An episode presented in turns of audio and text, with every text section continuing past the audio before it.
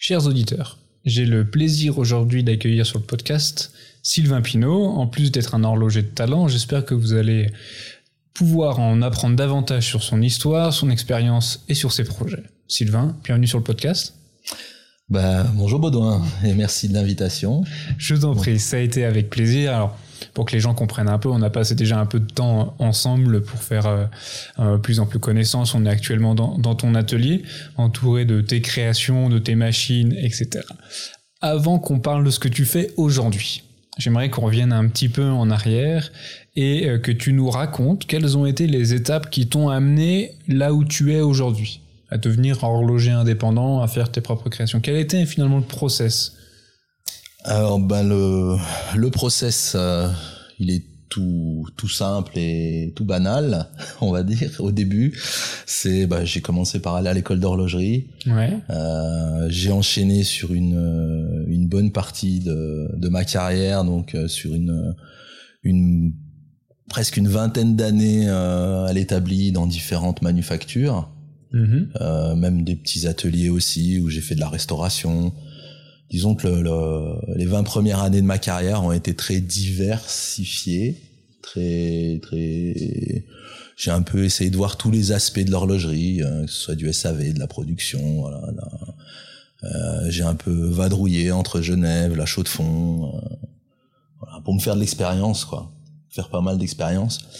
Mais euh, j'avais toujours à l'idée à l'esprit de, de euh, peut-être un jour tu essaieras de faire quelque chose. Euh, J'avais envie d'être indépendant, euh, mais j'y pensais une petite, euh, une petite petite idée que je mettais dans le coin de ma tête. Et puis, euh, et puis finalement, ben, un jour les choses se sont bousculées. Euh, j'ai, j'ai, je travaillais dans une usine qui a été délocalisée, dans une manufacture ouais. qui voulait délocaliser. Donc, euh, bah, je me suis retrouvé sans emploi. Et, euh, et puis bah c'était c'était maintenant que jamais. C'était à l'aube de mes 38 ans. Euh, donc voilà, je me suis euh, je me suis lancé à ce moment-là. Et puis euh, j'ai pris le prétexte, on va dire, du, du concours meilleur ouvrier de France pour me me challenger et puis euh, commencer un projet que je me devais de terminer. Oui, est-ce voilà. que pour le concours de meilleur ouvrier de France t'as une durée qui t'est impartie, ou bien t'as tout le temps qu'il faut et tant que tu présentes le projet, c'est bon. Non, on a on a un durée on a une durée impartie. En, en l'occurrence, on avait à peu près un an -hmm. pour réaliser euh, la pièce. Ils appellent ça le chef-d'œuvre. Attention. Les ouvriers de France appellent ça un chef-d'œuvre. Euh, et là, c'était donc il fallait rajouter un chronographe sur un mouvement, une base euh, Unitas existante. Donc euh, voilà, fallait dessiner un chronographe et euh, le fabriquer et puis le rendre au bout d'un an au, au jury. Euh, et avant ça, bah, il y, a, y, a, une épreuve qualificative sur une journée. On va à l'atelier au lycée Edgar Faure en France. On, hop, on fait notre notre pièce d'essai, c'est du tournage, de l'image, des choses comme ça. Et puis après, bah, on était, je sais pas, une trentaine et ils en qualifient, euh, ils en ont qualifié cinq, je crois, pour euh, préparer le, le, le, sujet final, quoi. Ok. Voilà.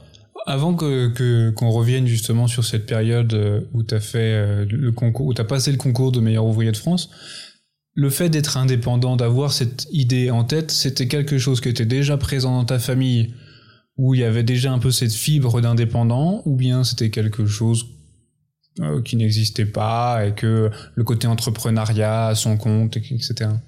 Ah, moi, je viens d'une, euh, je viens d'une famille de, oui, de commerçants, on va dire. Euh, mon père était horloger commerçant dans une petite ville à côté de Grenoble.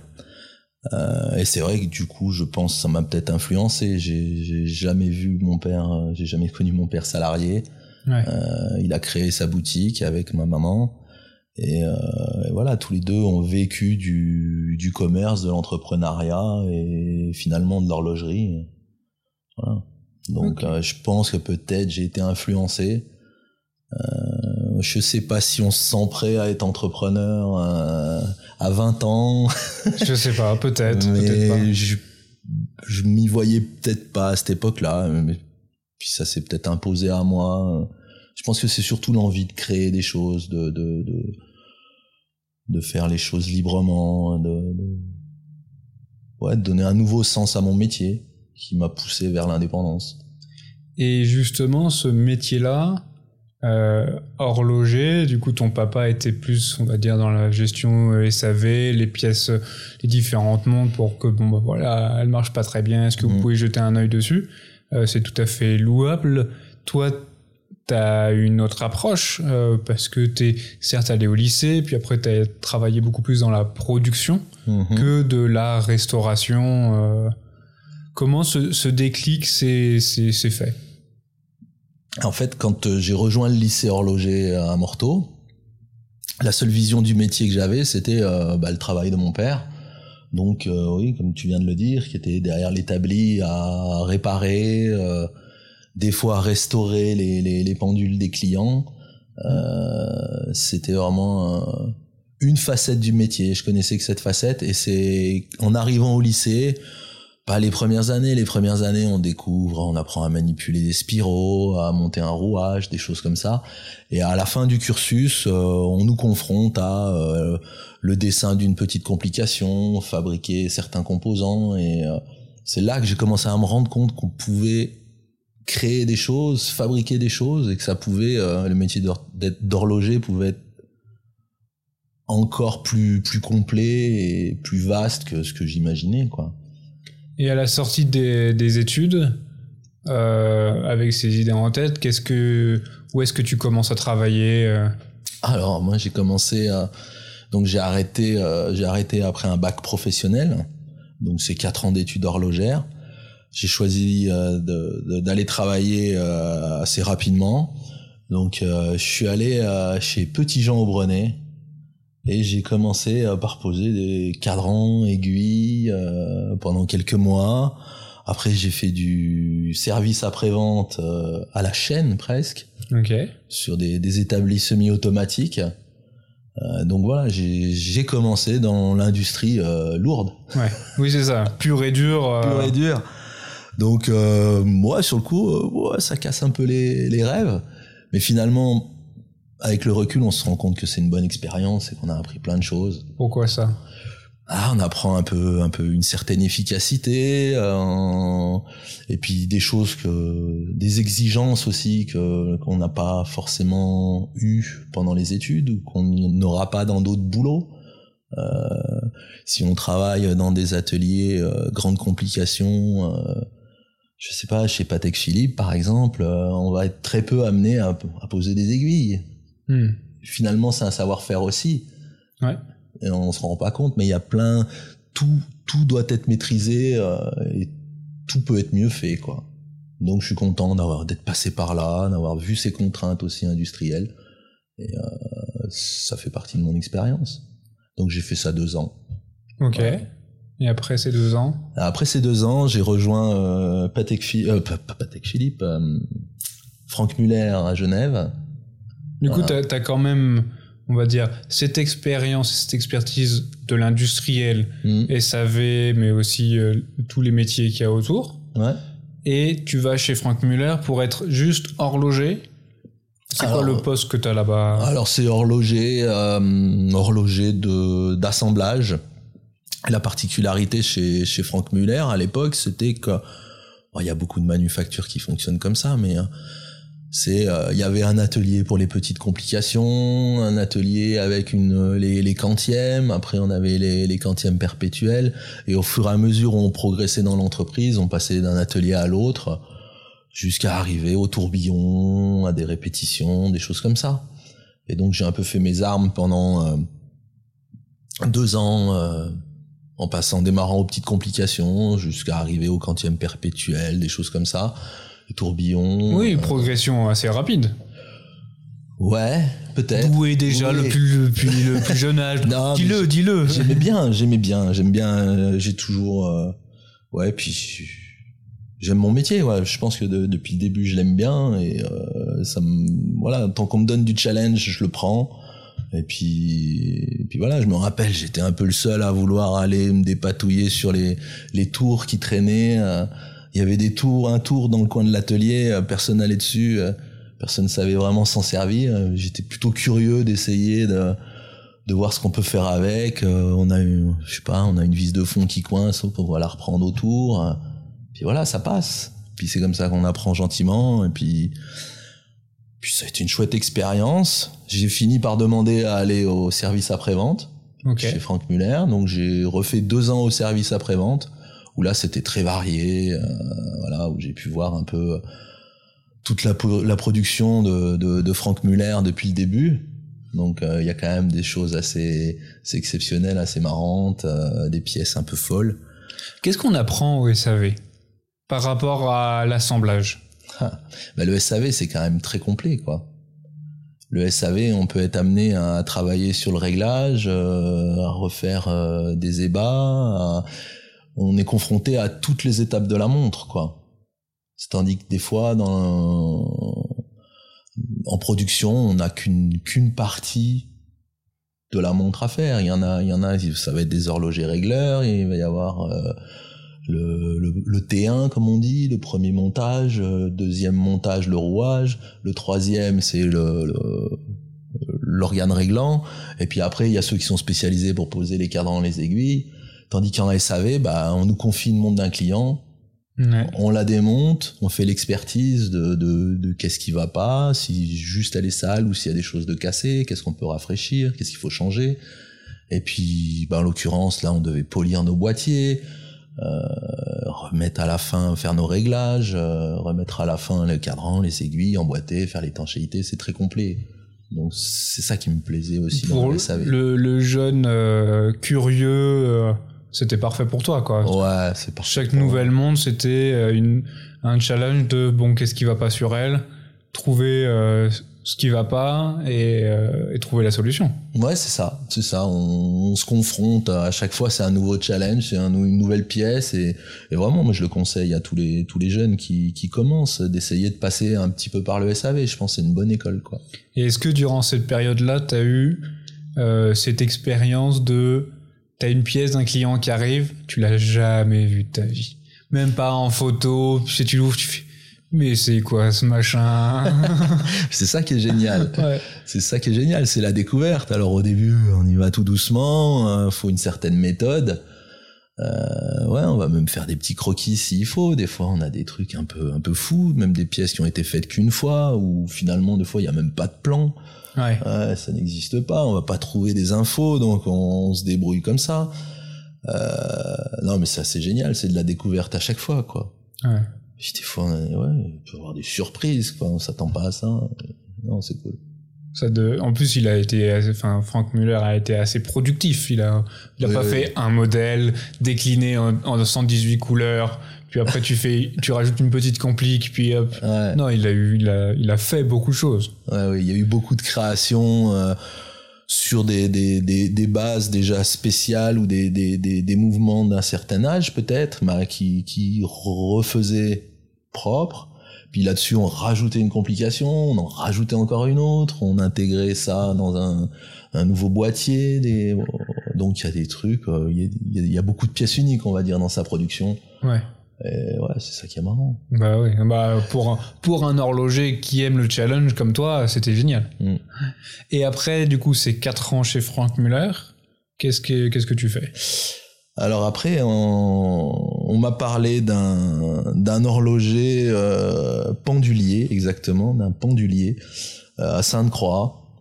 Donc euh, loin de Genève. Un peu plus loin de un peu plus dans les montagnes, mm. tranquille qui cherchait euh, qui cherchait un collaborateur. Et puis bah je suis venu voir un peu ce que c'était quoi. Euh, pendulier euh, sur le papier on n'apprend pas ça à l'école aujourd'hui, on fait très peu de pendulerie. Euh, qu'est-ce qu'un pendulier? Le mec il fait que des pendules. Donc je suis venu voir et puis bah effectivement pour euh, là c'est vraiment de la restauration de pendules anciennes. Et du coup c'est euh, on a besoin de beaucoup de machines, de, de, de tours, de fraiseuses. On a besoin de savoir euh, avoir quelques connaissances historiques pour euh, se pencher dans les livres, euh, voir comment c'était fait à cette époque-là. Et euh, ouais, ça m'a bien motivé.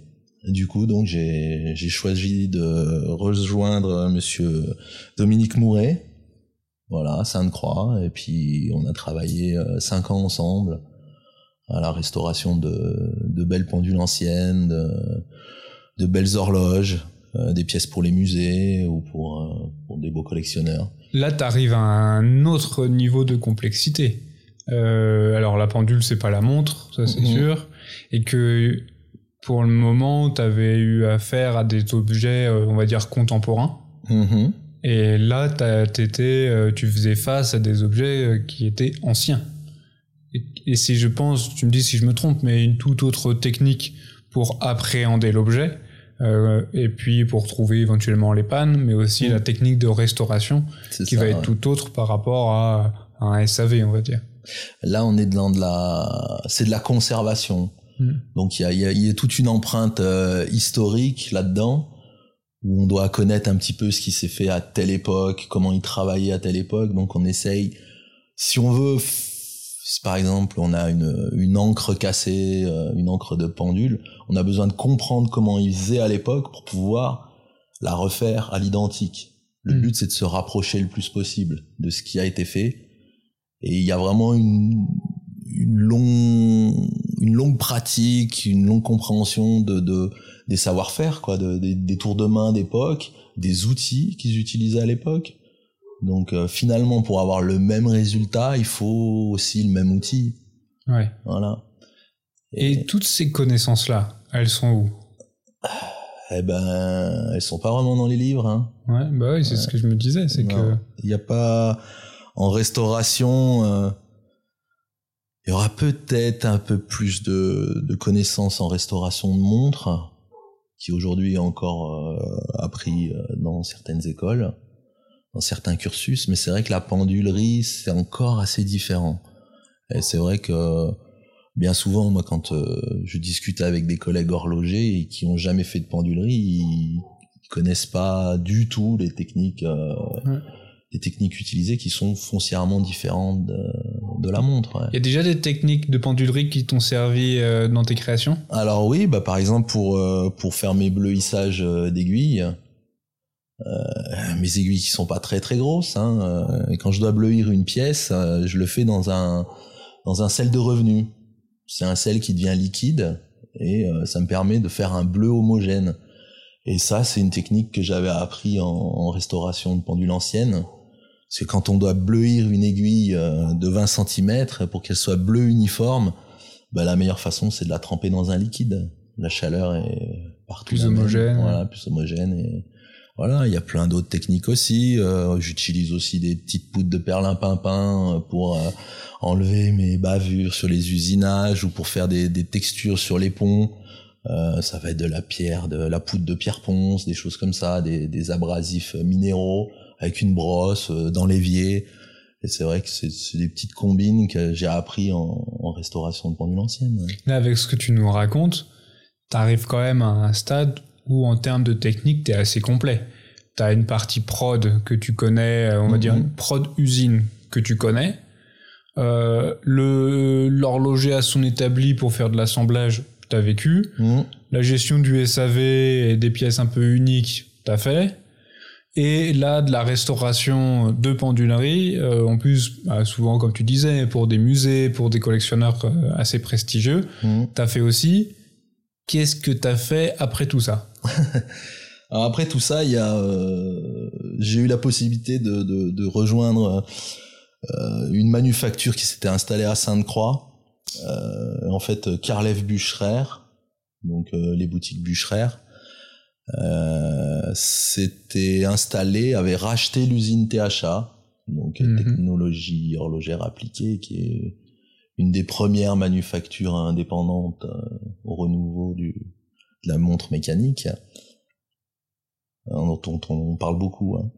Euh, et du coup, euh, bah, j'ai rejoint cette équipe et puis euh, j'ai participé. je suis rentré, on va dire, assez rapidement à la prototypie, laboratoire, un peu le développement des, nouveaux produits et des mouvements.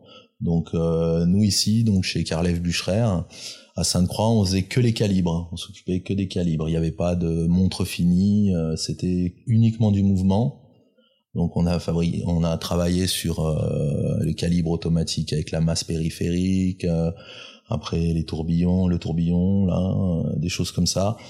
Et, c'était essentiellement de la mise au point, de des essais. Donc là, j'ai encore appris d'autres choses.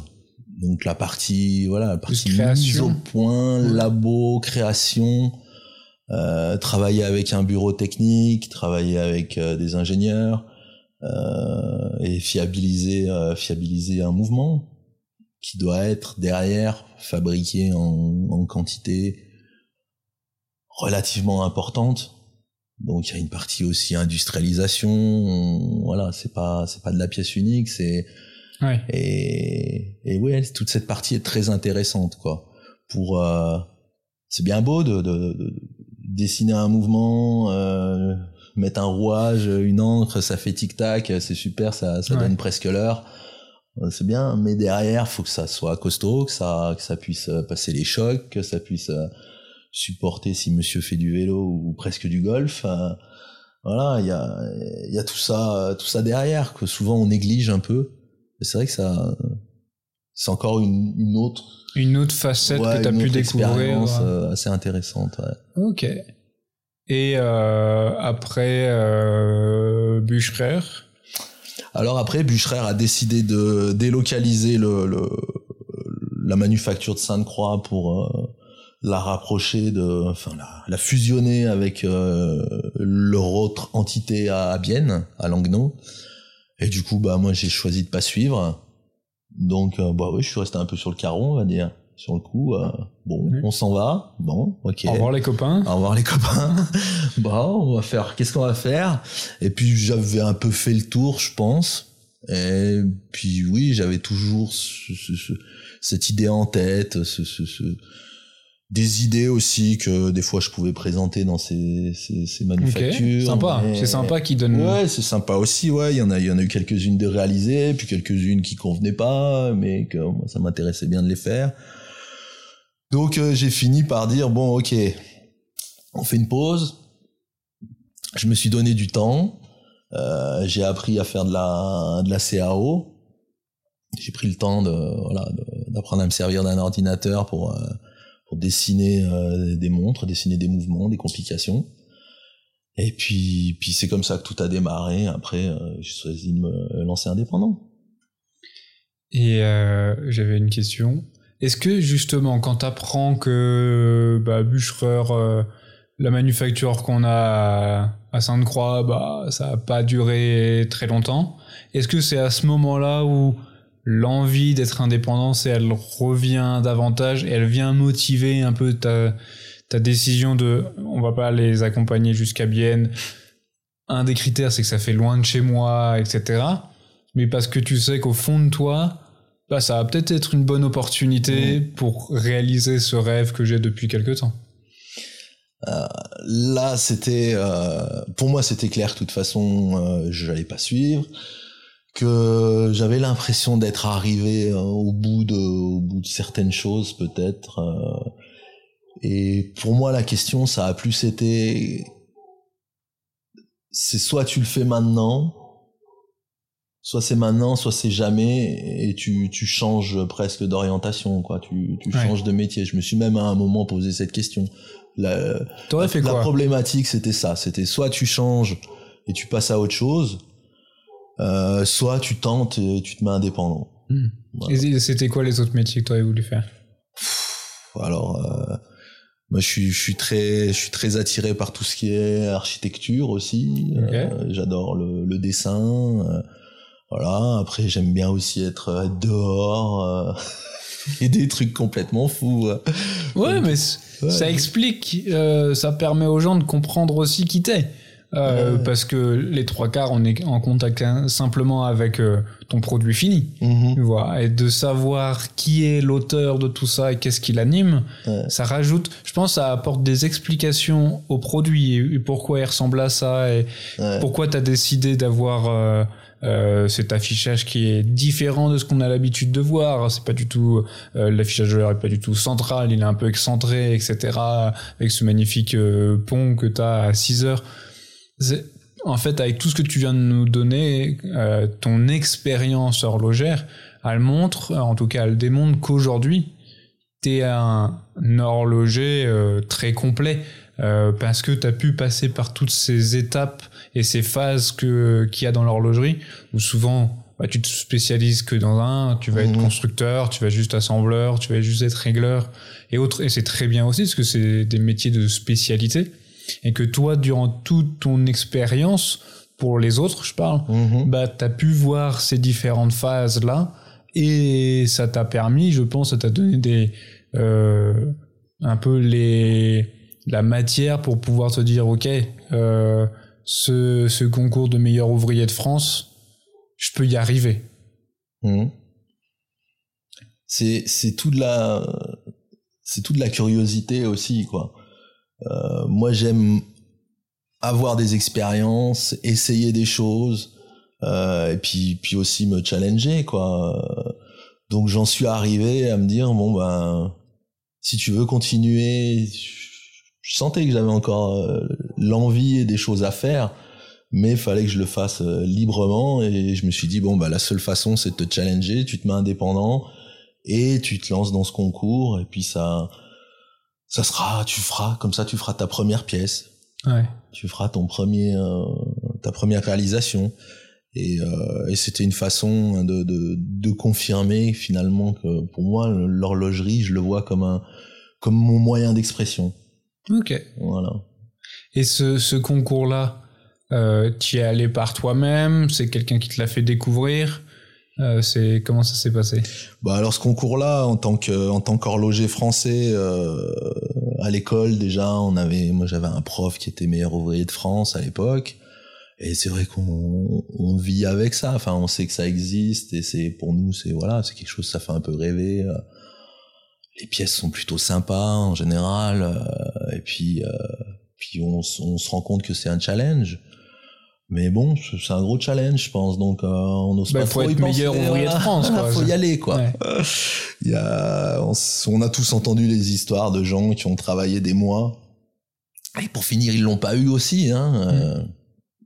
Donc en fait, euh, à un moment, c'est bah, c'est un, un ami qui, qui venait d'être euh, lauréat la, la session d'avant, donc Luc Monet, qui, qui on est toujours resté en contact, et qui me dit bah alors qu'est-ce que tu fais dis ouais, j'hésite un peu, me lancer et tout. Il me dit bah il y a le MOF là. ça peut être une bonne opportunité pour te lancer, pour y aller. Allez, vas-y, attends, va. vas-y, inscris-toi, et puis tu verras bien. Et puis bon, euh, voilà, j'ai j'ai écouté Luc. Sacré Luc. c'était une bonne idée c'est Ah, en fin de compte c'était une bonne idée Ah, c'était une très bonne idée. C'est et oui, bah j'ai encore appris plein de choses. Je me suis surpassé. J'ai même si peut-être à un moment j'ai eu l'impression que oui, j'avais fait le tour de mon métier, mais en fait pas du tout quoi. J'ai appris plein de choses, euh, des nouvelles techniques. Il a fallu que que j'apprenne à faire vraiment des super finitions, euh, que je me remette à faire de l'anglage euh, à un niveau supérieur, que j'apprenne à faire des beaux polis bloqués, euh, à faire de la conception. Oui, il fallait aller à un autre niveau. Ouvert à un autre univers, quoi. Ça a encore élargi me- la palette.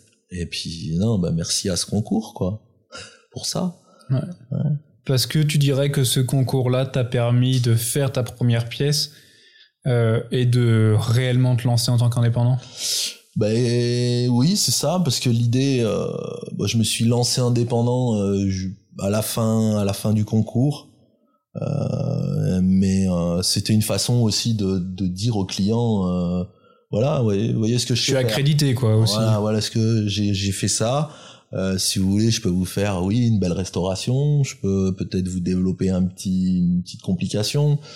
Enfin, j'ai j'ai des capacités, j'ai un petit atelier. C'était un peu ça, c'était un peu la, la carte de visite. Ouais. Et puis, puis cette première pièce, euh, ça m'a donné l'opportunité d'aller exposer à la, bah, à la dernière foire de Bâle. Donc, euh, il y a- ils avaient ouvert un petit espace qu'ils appelaient euh, l'incubateur. Il y avait des petites tables, euh, et puis on était quelques quelques jeunes, jeunes boutures à aller exposer, euh, voilà, pouvoir exposer à Bâle. Et c'est- un premier pas, on va dire, euh, vers voilà, je, je suis là, j'ai fabriqué quelque chose, Ouais, c'est là et voilà. Et puis. Avant qu'on reprenne justement là où on s'est arrêté euh, aujourd'hui, hein, qu'est-ce qui t'a fait devenir indépendant? T'étais comment comme enfant?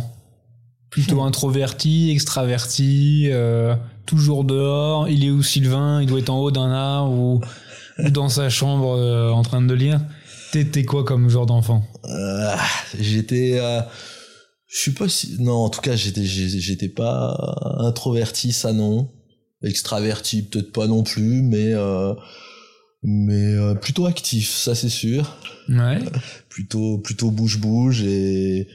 Et oui, j'ai vite été un gamin avec euh, avec pas mal de passion, donc euh, pour euh, pour les, les, les sports de glisse, on va dire, euh, tout ce qui est skateboard, euh, le ski, parce que j'ai grandi dans une zone de montagne, euh, le snowboard, tout ça, et puis puis la musique. Alors la musique, c'est le seul moment où j'étais dans ma chambre.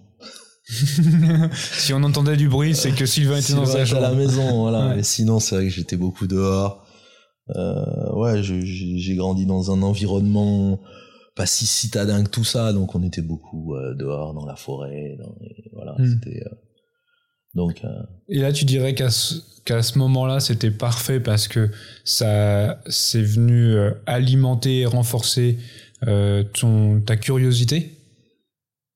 Ouais, c'est ça. Et puis on m'a toujours un peu donné des, des, des opportunités. Puis ouais, je suis curieux de nature, je pense. Quoi. Et puis quand j'avais une curiosité, bah, je pouvais un petit peu l'assouvir. Si c'était le dessin, bah, j'avais l'opportunité d'aller faire du dessin, euh, d'aller dans un cours de dessin. Ou, euh, tout était... Euh, ouais, j'ai toujours pu expérimenter des choses. On m'a laissé assez libre et... Euh, Oui, tes parents t'ont laissé assez libre Ouais, on fait plutôt confiance et je pense que je leur ai pas mal rendu. Pas trahi leur confiance trop. ils n'ont pas eu trop de frayeur en disant, alors Voilà. attends, il est quelle heure? Pourquoi Ah. il est pas là, lui Non, non, mais c'est. Ouais, je pense que c'est c'est c'est c'est ce besoin de de de créer des choses qui qui m'anime finalement depuis depuis depuis le début quoi. Que ce soit dans la musique, que ce soit dans le dessin, dans l'art, Euh, comme je disais, l'architecture. Euh, moi, quand j'avais quand j'avais 12 ans, si on me demandait ce que je voulais faire, je voulais pas être policier ou, ou motard ou je ne sais quoi. Je voulais être je voulais être architecte. Voilà. Je voulais dessiner des maisons. Je voulais dessiner des belles choses. et, et tout ce qui est euh, bateau, euh, c'est moyen d'évasion.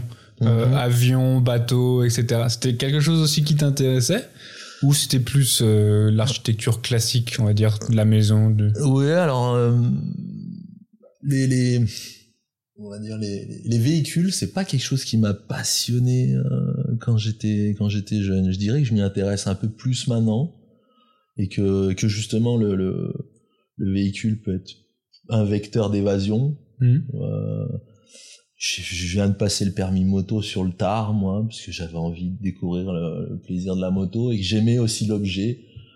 Euh, donc je me suis acheté, j'ai commencé par m'acheter une vieille moto que j'ai retapée, aussi par curiosité, Ouais, pour apprendre la mécanique. Pour euh, donc j'ai passé deux ans à retaper cette moto là. J'avais quoi? J'avais 35 ans. Du coup j'ai passé mon permis à 37 ans, permis moto euh, pour rouler un petit peu de temps en temps. Mais euh, ouais, c'est plus la notion d'évasion. J'avoue que le bateau ça me fait bien rêver. Ouais. Ouais, c'est vrai. On va se revoir dans, dans quelques mois, quelques années. Bon, j'ai acheté un bateau, je l'ai retapé. Ah, je retapé. on va aller sur le lac et puis on verra bien. ok, non mais euh, vachement intéressant. Et la, la musique, qu'est-ce qui t'a qu'est-ce qui t'a séduit dans la musique? C'est un courant, c'est un style, c'est c'est un c'est un artiste? Ah moi c'est plutôt je suis plutôt je, je- je suis tombé dedans euh, je sais pas quand j'avais 10 ans, 11 ans, 11 ans je crois ma première guitare et en fait j'ai découvert la musique en voyant des, des des amis à mes parents jouer dans un groupe quoi. Ok. Ils avaient un groupe de rock et puis euh, je les ai vus jouer et j'ai fait ouais mais c'est génial et tout. euh. Du coup j'étais scotché devant eux et puis j'ai dit mais moi je veux une guitare à Noël quoi. Et puis c'est la guitare finalement qui m'a amené vers la musique, à m'intéresser au rock, au blues, euh, des trucs un peu hard rock, euh, voilà toutes ces toutes ces musiques un peu électriques quoi. Ouais. Voilà. Mais c'est c'est vraiment la guitare qui m'a amené vers la musique quoi.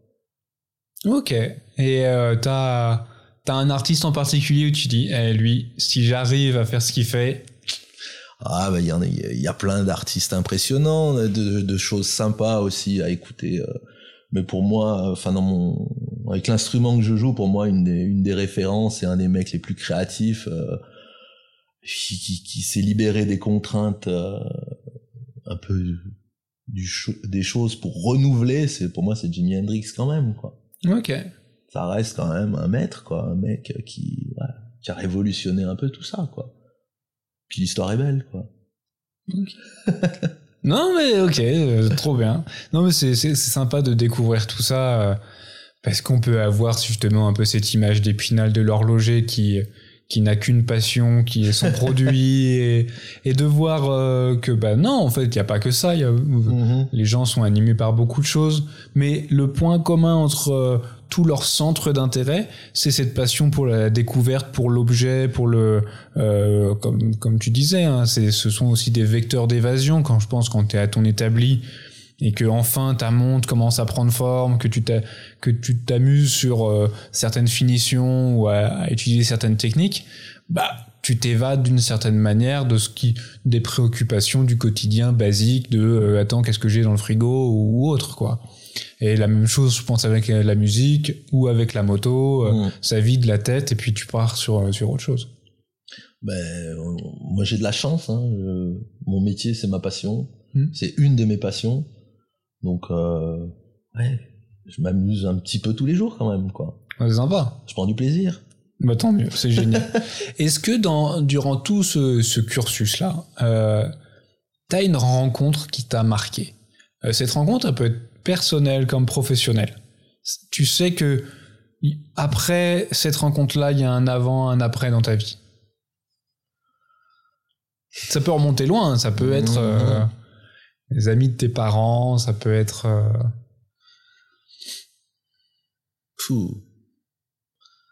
Je sais pas. Alors là, c'est une bonne question.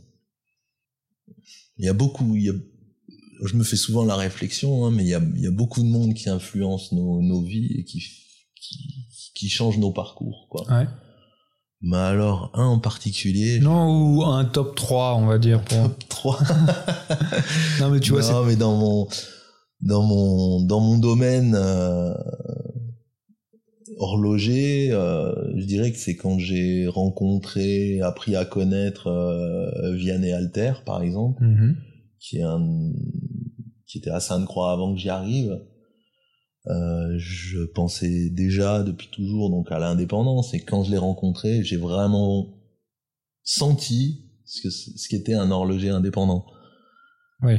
Un mec libre avec ses envies, ses, ses son son background, ce qu'il a envie de faire et il n'en démord pas, il est authentique et puis aussi senti que c'était possible quoi.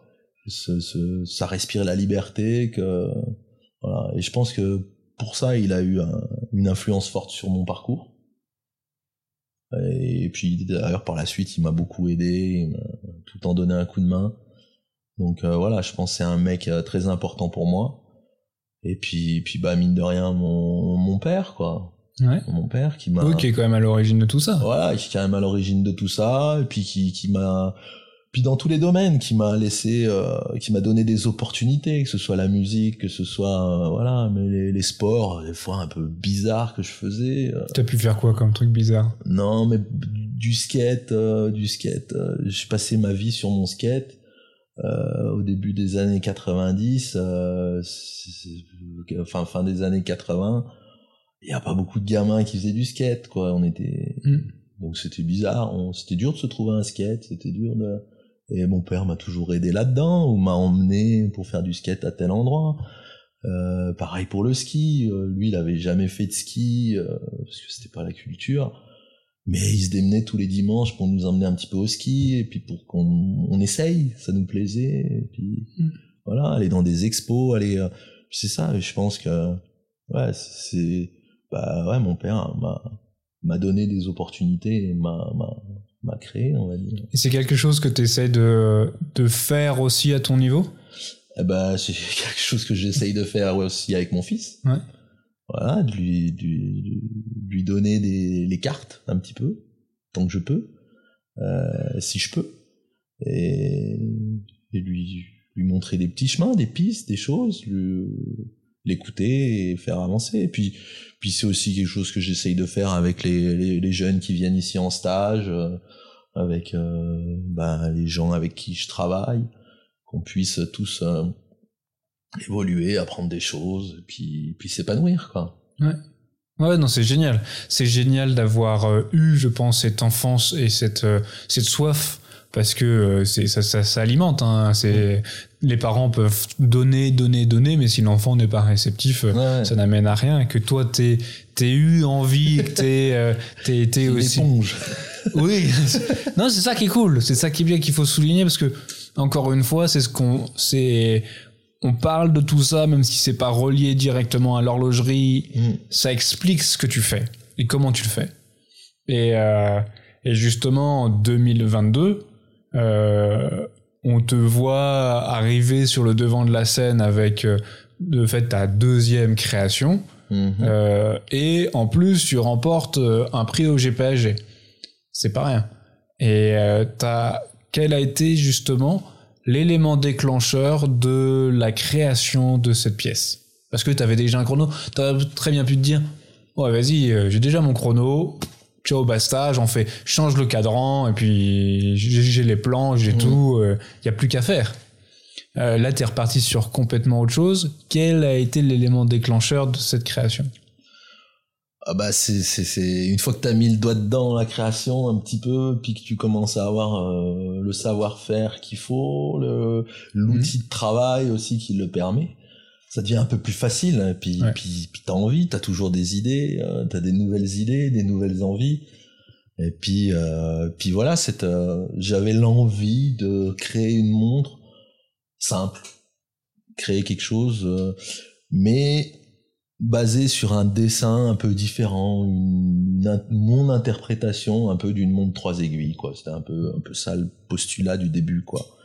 Mais j'ai mis longtemps, hein. Euh, j'ai laissé traîner c'était des, des, petits croquis au début, c'est longtemps resté des petits croquis, des, des, des étapes, euh, des cadrans qui bougent, un coup il est là à droite, un coup à gauche, ouais, c'est pas heureux. puis, puis pour finir, euh, ça m'a conforté dans cette idée qu'on pouvait faire quelque chose de sympa. Euh, j'ai pris après rapidement la, décision de dire tiens je vais mettre le balancier devant parce que c'est quand même pour moi un des plus beaux éléments de la montre. Ok. Euh, j'ai dit voilà, je vais marier tout ça et voilà, j'ai commencé à griffonner des trucs et me mettre de côté, recommencer. De temps en temps, je ressortais un peu mes mes cahiers quoi. Mais ça a mis un certain temps. Hein. Je pense qu'il m'a fallu, euh, je crois que c'est trois ans à peu près. Si je regarde les vieux dessins, ouais, c'est trois ans. Euh... Est-ce que à chaque dessin, tu mettais une petite date? Ouais, j'ai fait. Ouais. J'ai fait. Oui, oui, je date. C'est génial parce qu'au moins ça te permet de te ouais, ramener une période, tu dis. Ouais, okay. mais j'arrive à voir au moment où ça a commencé à devenir l'origine, on va dire, quoi. Ok. Ce montre a commencé à se dessiner. Euh, il y a eu plusieurs pistes au début, et puis, ouf, à un moment ça canalise, mais c'est ça qui est bien dans le process créatif. Et c'est peut-être aussi mon process est peut-être un petit peu différent de d'autres. Où je m'appuie pas sur en premier la technique, mmh. je vais pas dessiner un, le mouvement, je vais déjà dessiner le visage que je veux donner à la montre. Ok. Et ça j'aime bien. J'aime bien parce qu'on on se met pas de contraintes. Sur le design, le dessin, tu ne mets pas de contraintes. C'est voilà, on se dit pas la mécanique, elle va m'empêcher de le faire. Ouais. On a une idée, on se met dessus, hop, et puis bon bah après euh, quand l'idée semble cohérente, un peu sympa, tout ça, on, on, se penche sur la mécanique, sur la technique. Puis des fois ça foire, des fois ça va pas, des fois ça, ça va pas marcher, mmh. c'est ou c'est trop c'est ça peut pas être fiable, euh, donc on abandonne l'idée.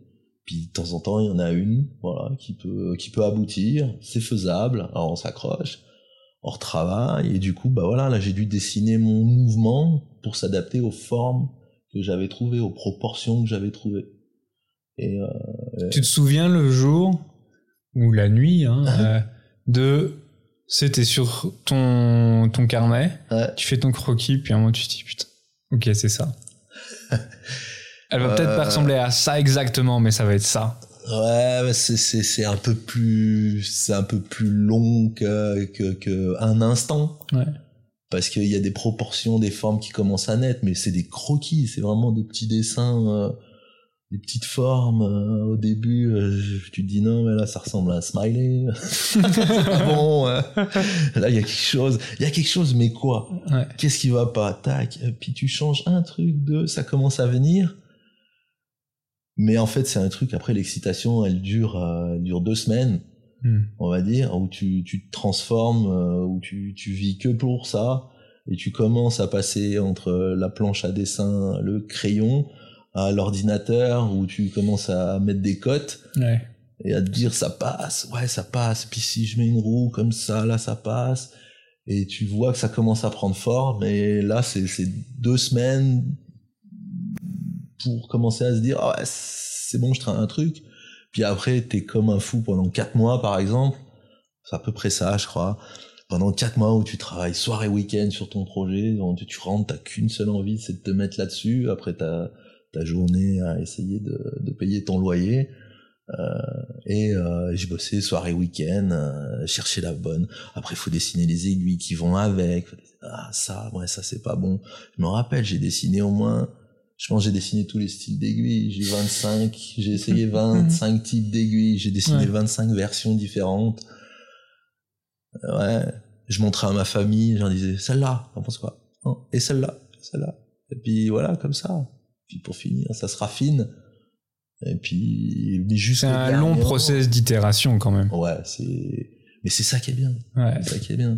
Puis il faut pas que ce soit dans la précipitation. Et puis, et puis finalement, j'ai la chance de pouvoir le faire sans que quelqu'un vienne me dire, euh, non, j'aime pas ça. euh, non, Oui, tu me changes ça, puis. Là, c'est pas terrible. Je veux plus de ça, plus moins de ça. Non, euh, je fais ce que je veux. C'est ta pièce. Je fais ce que je veux. Je l'ai fait pour me faire plaisir aussi. J'essaie de pas oublier ça. Je l'ai fait pour moi. Au début, je l'ai aussi fait pour moi. Quoi. Pour me dire, faut que ça me plaise vraiment. Quelle est la pièce que toi t'aimerais porter, quoi? Ouais. Et euh, justement, dans cette, euh, dans ce, dans cette ambiance-là, c'est quoi un peu les styles de montres Tu vois, admettons, t'es pas horloger. Hmm. Tu porterais quoi comme style de montre? Même actuellement, tu vois, de ce que t'as pu voir, euh, tu porterais quoi? Ah, moi, je porterais une montre, euh, une montre facile à porter. Euh, quelque chose de, de, de pas très épais, quelque chose de pas trop lourd, quelque chose d'ergonomique et de, de simple et robuste. Alors après, te, te donner des, des noms, euh, je sais pas si je pourrais t'en donner. hein. Une Simplicity de chez Dufour, par Allez. exemple. Allez, allez. Il paraît qu'il se lance. avec ouais. Ouais, non, c'est vrai. C'est vrai que c'est beau. Euh, je pense que les pièces à, les pièces à François Paul euh, Journe doivent être euh, plutôt agréables à porter aussi. Et puis, une architecture. Là, la chronomètre bleu, elle est très belle, je trouve. C'est simple. C'est équilibré. C'est équilibré, ouais, il y a, mais, mais voilà, pour moi, c'est ces mecs qui ont derrière une, euh, une immense culture horlogère aussi et qui, qui savent ce que- ce qu'est une proportion, qui essayent de, où le détail est travaillé, quoi. C'est Hmm. des petits détails. Des fois, c'est c'est des choses pas compliquées. C'est pas du bling bling, mais c'est un petit trait qui est bien placé, un petit, voilà, une proportion. euh, Qui est maîtrisé. qui est- voilà. Ok. C'est vrai que ça, c'est des jolies pièces.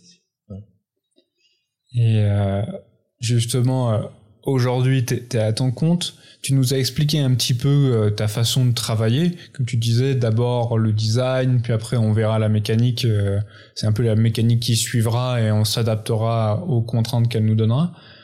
Euh, tu penses que tu es quel genre d'horloger? Ou est-ce que tu te définirais comme un horloger? C'est plutôt, on va peut-être commencer comme ça. Alors, euh, je me définirais de plus en plus comme un horloger.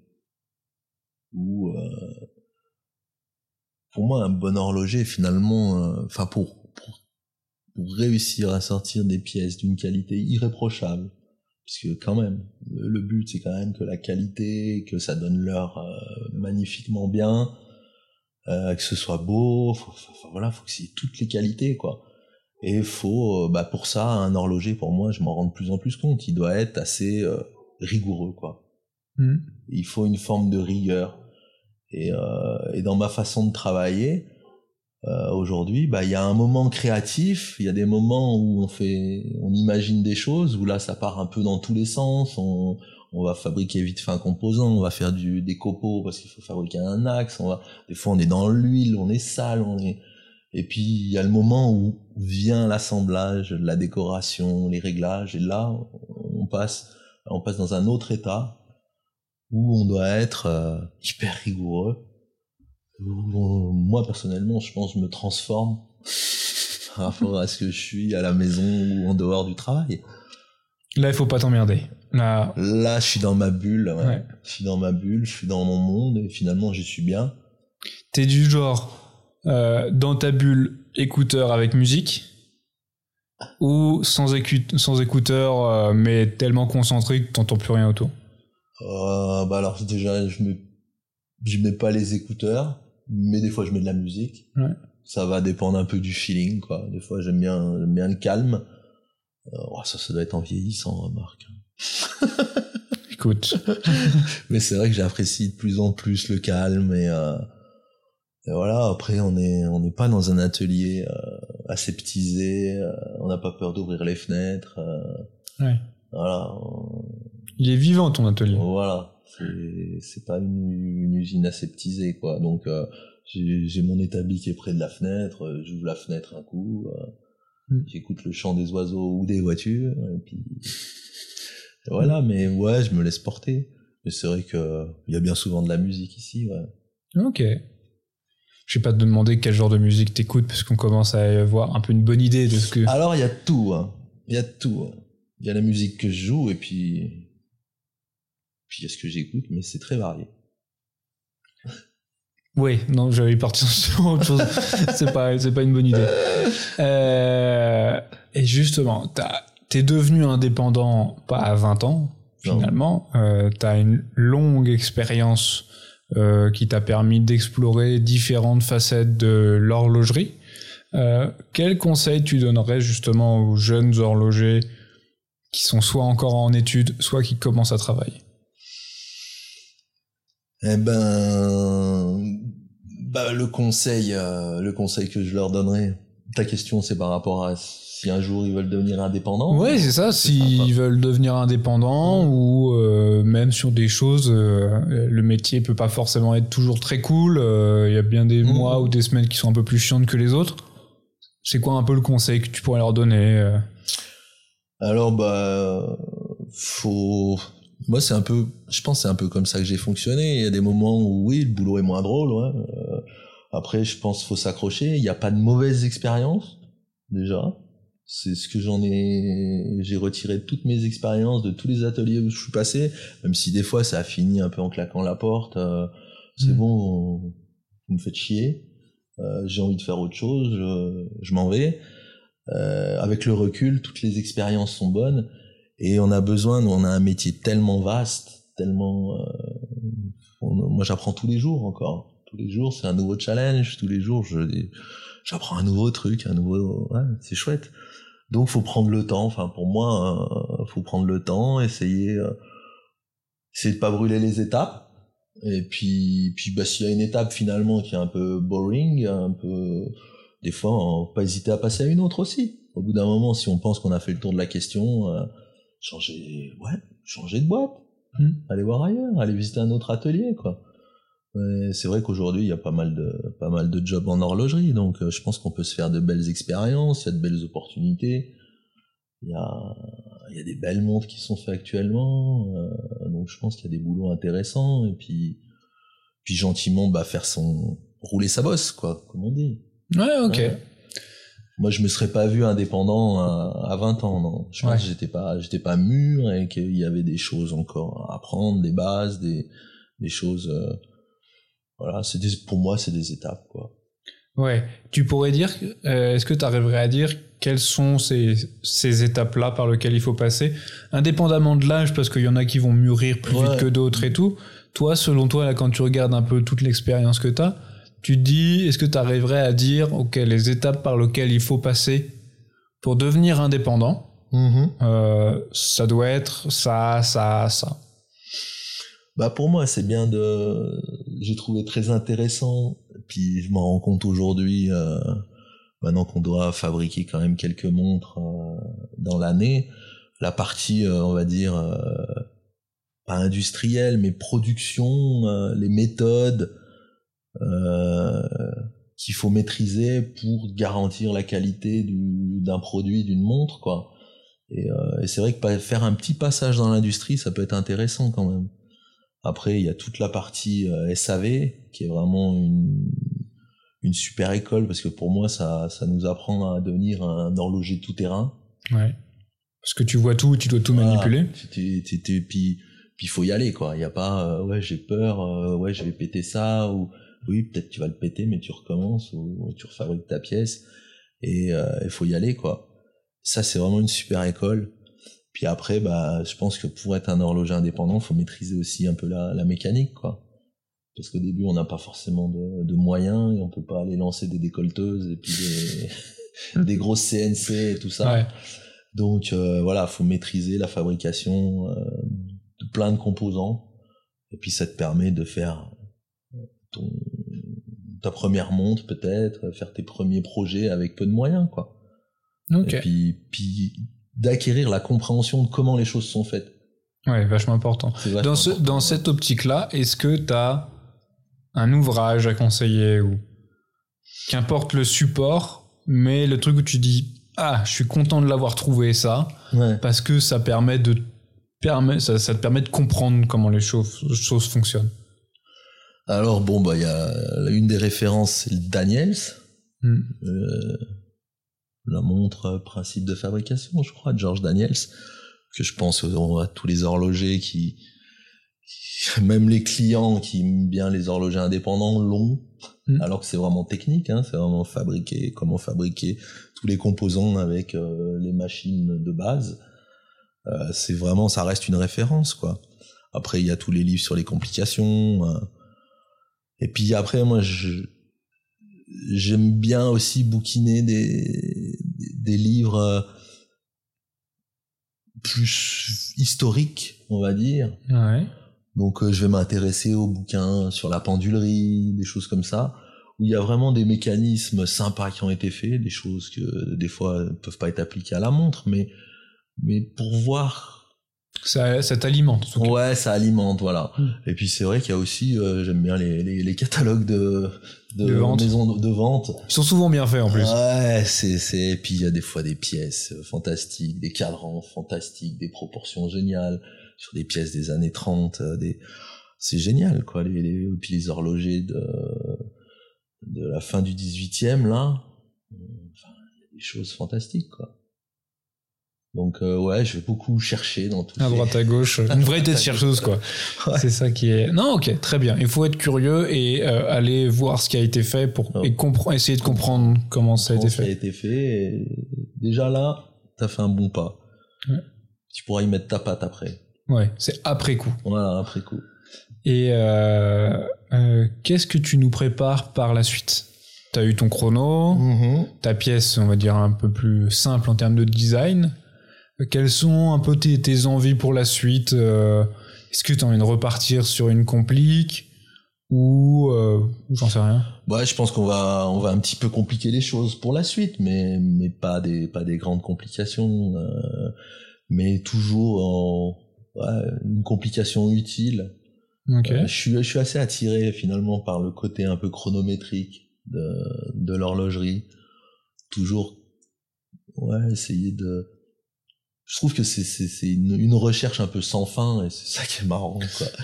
Tu sais que tu peux t'amuser quoi. Voilà, et que ça, ça fait penser à tous ces, tous ces horlogers qui sont, sont épuisés dans les concours de chronométrie, dans, c'est, la quête de l'horlogerie, quoi. Ouais. Et peut-être que ouais, c'est un peu ça, c'est un peu. euh, on va aller se battre contre des moulins, quoi. Allez, on va prendre notre âne et, et une épée et on y va. Mais ça m'amuse et je pense que ça, ça tournera un peu autour de ça. Il y a, il y a pas mal de, enfin pas mal, non. J'ai, j'ai deux projets qui sont, qui sont bien avancés. Euh, on prend le temps, comme je dis. euh, je veux pas. ça reste créatif. Donc je préfère prendre le temps. ouais, il faut que ça vienne aussi. Voilà, c'est ça. Et justement, à propos de, créativité et de ce bâton des moulins, euh, c'est vrai que dans l'horlogerie, on va voir souvent des pièces qui sont techniques. Euh, elles ont une fonction et elles doivent remplir cette fonction-là, mais c'est une fonction, tu vois, sur un chrono, t'as qui mettre, euh, et j'en passe des meilleurs, il y en a des pelletés. Mhm. Est-ce que toi, dans tes futurs projets, pas forcément à court, moyen, long terme, je m'en contrefous, c'est, comme tu disais, la fonction utile. Est-ce que tu aimerais arriver avec ce petit twist, comme a pu le faire un, un Singer Imagine, en disant, bah tiens, on va utiliser notre fonction chrono, et euh, en fait tu vas chronométrer sur l'échelle chronométrique on Mhm. va mettre des indicatifs sur, des indicateurs sur le, le café euh, parce que voilà et ça, ça ramène à une utilité concrète de effectivement si tu euh, laisses couler ton café 30 secondes t'arrives à un americano ou un longo je sais plus. Tu vois c'est ce truc concret que tu peux utiliser parce que bon euh, qui va utiliser un chrono dans la rue ou, euh, Ouais. ou autre? C'est sympa ce sont des beaux objets mais le côté utile est beaucoup moins là. Alors aujourd'hui, ouais, l'utilité d'une montre, elle est où hein? Bah dans l'émotion comme on disait Elle est dans alors c'est- l'émotion, voilà. Ouais. Elle est dans l'émotion, elle est dans le- le- la passion de celui qui l'a créé. Euh, après, euh, je pense qu'aujourd'hui, des, des complications utiles, euh, elles vont plus être justement euh, dans l'idée de faire évoluer la technique, ok purement horlogère. Mais aujourd'hui, aller créer une complication utile, je doute que ce soit possible, qui va nous donner une indication utile Hmm. ça me paraît compliqué. C'est toujours, euh, c'est toujours bien d'avoir un bon café, c'est clair. hein, mais- non, je suis assez. euh, tu vas être beaucoup plus sur de la technique que, ouais, que le petit twist de fin euh, Alors après, c'est toujours euh, notre interprétation. Je pense que tous les horlogers, on a notre interprétation d'une complication, la façon dont on va la l'exprimer, la- l'afficher, la, on peut tout réétudier, on peut, on peut, on peut penser, euh, voilà. Je pense que mon chronographe, il y a certaines fonctions que j'ai fait qui n'ont pas été faites comme ça dans, dans les autres chronographes. Et puis il y en a d'autres qui feront demain d'autres façons de faire la même fonction en fait, Mm. quoi. Mais on. Et c'est là où on s'amuse justement, c'est quand c'est sur le chemin euh, la partie mécanique presque l'affichage voilà, euh, j'appuie sur un poussoir ça chronomètre ouais. c'est pas ce que vous allez rechercher c'est comment on va atteindre ce résultat là le mieux qu'on peut, ouais. le plus élégamment possible, euh, avec quelque chose qui qui peut être visuellement sympathique aussi. euh, finalement, euh, on se complique la vie à rendre les choses belles, quoi. ouais Peut-être c'est un peu ça, rendre la mécanique belle. Ouais. Ok, non, bah écoute, euh, un beau challenge. euh, T'aimerais voir qui sur le, ce podcast-là?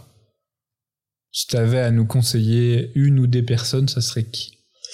Oh bah les, je dirais bah les horlogers qui qui, qui m'ont influencé, euh, enfin qui m'ont influencé, qui, qui étaient là quand euh, les premiers horlogers indépendants, on va dire, toute toute cette clique des, des de mes collègues de la HCI, euh, voilà, il faut, ça peut être des ça peut être des Calabres, ça peut être Vianney Alter, ça Mm. peut être euh, bah, François Paul, euh, voilà, tous des gens comme ça.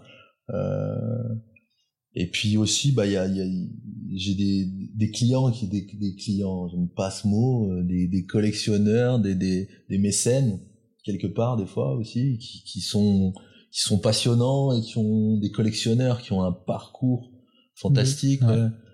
Euh, et souvent, c'est des gens qui sont fins connaisseurs de l'histoire, des pièces vintage, des choses comme ça. Euh, je pense notamment à Alexandre Godby. Euh, ouais, par exemple, on pourrait l'entendre, ça serait marrant. Écoute, on va, on va essayer de, de faire tout ce qu'on peut pour, euh, pour pouvoir l'interviewer. Euh, dernière question, euh, qu'aimerais-tu qu'on retienne de ce podcast?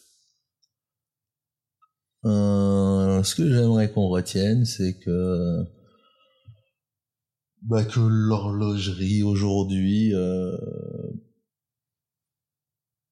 je pense qu'elle doit être créative, Ouais. elle peut l'être, et que c'est un, c'est un terrain d'expression. Euh, moi, c'est vraiment ce qui m'anime, quoi. C'est que on peut faire quelque chose de beau, euh, qui est partagé euh, par d'autres. Euh, moi, je reviens toujours pas de la, de la passion euh, dévorante de, de, des collectionneurs, des, des, gens qui viennent me visiter ici. Et, je trouve ça magnifique, quoi. Génial. On n'aurait pas pu finir mieux.